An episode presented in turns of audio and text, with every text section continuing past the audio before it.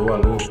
Muito boa noite a você aí do outro lado. Eu sou o repórter Gustavo Ferreira do ValorInvest.com. Começa agora o seu saldo deste dia 13 de dezembro de 2022, uma terça-feira de altíssima volatilidade aqui no Brasil.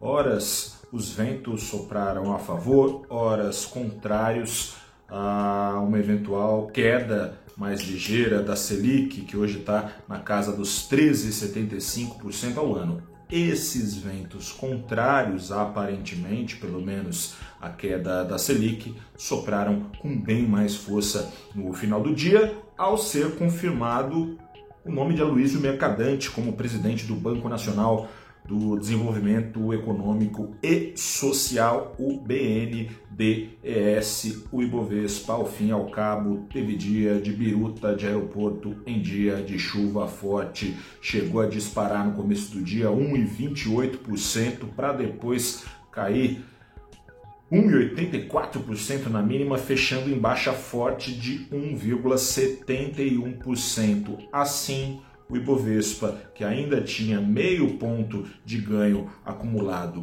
em 2022, tem queda agora de 1,22%. O dólar também teve dia de alta é, volatilidade, chegou a cair hoje na mínima 1,33% aos R$ 5,24, em especial por causa de uma surpresa positiva com a inflação dos Estados Unidos, que subiu menos do que era esperado, era esperado uma alta de 0,3% em novembro, veio de 0,1%, fechou ainda assim em alta, pelo mesmo gatilho, Aloysio Mercadante apagando toda a queda com uma alta no final do dia, comedida, mas uma alta ainda assim de 0,05% aos R$ 5,31. Todas essas especulações e confirmações, como eu disse, de natureza política, estão ligadas à expectativa de juros aqui no Brasil, a ata da última reunião do Banco Central, que foi divulgada pela manhã, reforçou essa ligação entre política e expectativa de juros. O Banco Central, no relatório ali com mais detalhes sobre o seu último comunicado, em que manteve a Selic mais uma vez parada, pediu serenidade.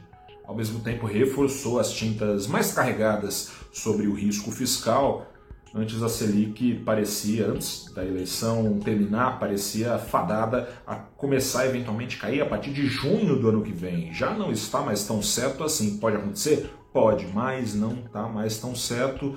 Assim como investidores, a média pelo menos dos investidores, a autoridade monetária teme pelo impacto inflacionário da política fiscal a partir de 2023. Dois canais principais podem atrapalhar o jogo, a depender dos incentivos ao consumo oriundos dos gastos do governo, ou então da sensação de risco fiscal, a depender da trajetória projetada para a dívida pública a partir da política fiscal praticada no governo, que pode eventualmente trazer alta ao câmbio.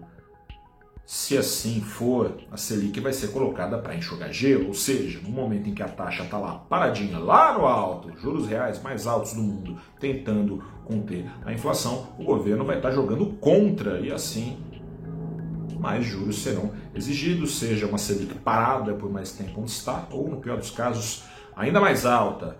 O mercado entendeu esse recado e, a bem da verdade, o novo governo parece também ter entendido. Investidores ontem, 24 horas atrás, já tremiam na base só de vislumbrar o nome de Mercadante no BNDES. O receio prático dessa história é que ele retome a política de crédito subsidiado das gestões petistas, não deu nada certo, impactou o risco fiscal, enfim, não trouxe o resultado de crescimento esperado. Enfim, o filme você já conhece, recessão entre 2015 e 2016. No entanto, de acordo com o presidente da FEBRABAN, Federação do Brasileira dos Bancos, o senhor Isaac Sidney, Mercadante negou taxativamente que vai retomar essa política.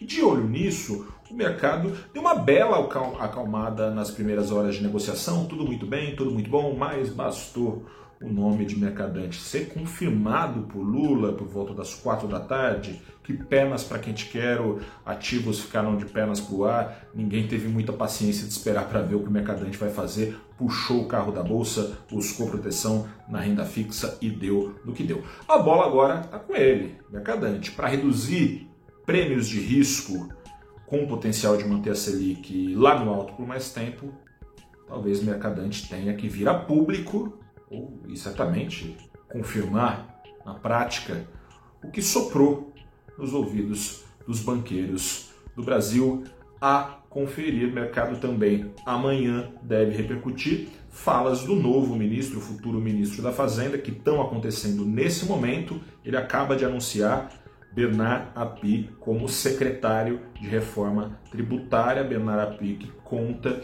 com a. Como é que eu posso dizer?